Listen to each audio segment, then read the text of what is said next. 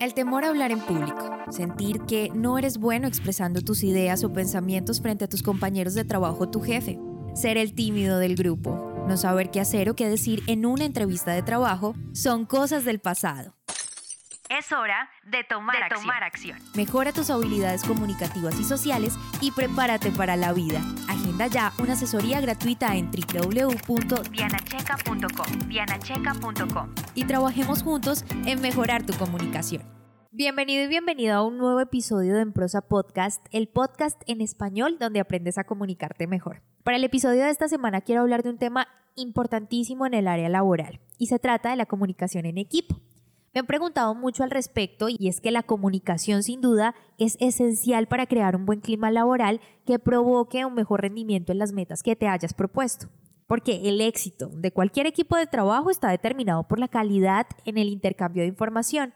Sin embargo, se vuelve un proceso tedioso cuando el equipo de trabajo no logra entenderse y existen diferencias muy marcadas que impiden avanzar en construcción de ideas nuevas o situaciones tan comunes como por ejemplo que en medio de una reunión de equipo se divague sin resolver los puntos en cuestión. Justamente por eso, hoy resolveré la incógnita de cómo debe ser la comunicación en un equipo de trabajo.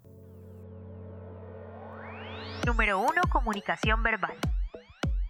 Es necesario conocer el proceso comunicativo y los elementos que intervienen en este. ¿Cuáles son esos elementos? El emisor, el receptor, el mensaje, la retroalimentación, y teniendo en cuenta lo anterior, existen algunos factores que son importantes analizar para evitar que algunos, si no todos, los inconvenientes que ya mencioné se cumplan. Ejemplos muy puntuales son los múltiples significados que puede tener una misma palabra y que el emisor las dice pensando en un significado y el receptor las entiende pensando en otro. Para hacerlo de manera más precisa puede ser la palabra determinación, que entre sus acepciones o significados se encuentran valor, fallo, disposición, mm, voluntad, precisión. Este es el ejemplo de algunas palabras polisémicas que tienen diferentes significados y que dentro de un contexto diferente, justamente ese significado va a tener una variación.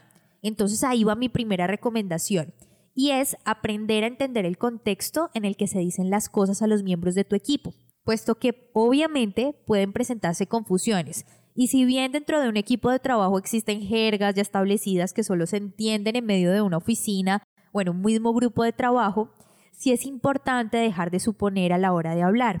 Esto porque es un error pretender que el otro esté pensando exactamente el mensaje en el contexto que tú lo expones.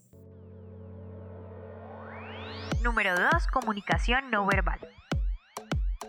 Recuerda que todo comunica y que un mensaje no es lo suficientemente auténtico sin el lenguaje corporal y otros elementos como el tono de la voz. En este punto hablaré de varios elementos que son relevantes tener en mente. Número uno, el autoconocimiento del grupo.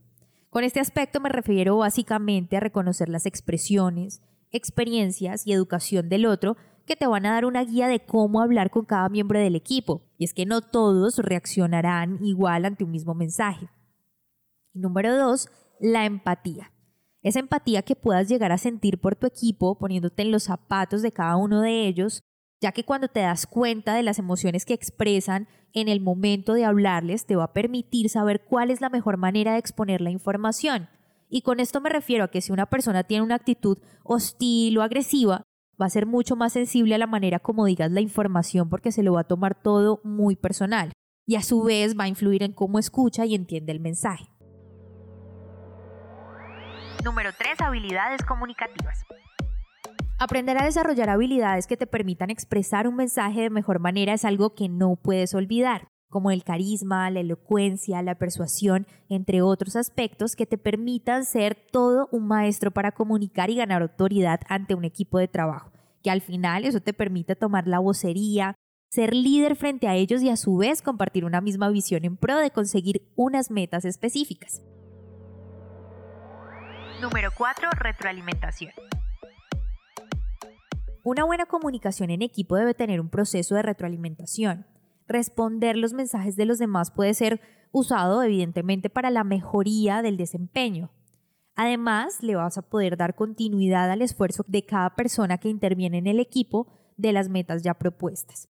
Y este proceso debe partir de ser una construcción de opiniones e ideas y evitar que sea una crítica para el equipo.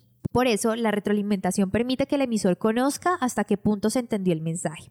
Así que se puede repetir el mensaje en caso necesario y realizar las modificaciones suficientes para que el receptor entienda lo que querías decir. Como ves, la comunicación en equipo tiene diferentes aspectos que debes tener en cuenta para que fluya muchísimo mejor. Y con estos consejos estoy segura que lo vas a lograr.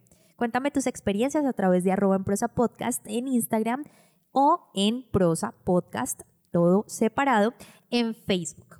Por lo pronto tú y yo tenemos una cita en un próximo episodio.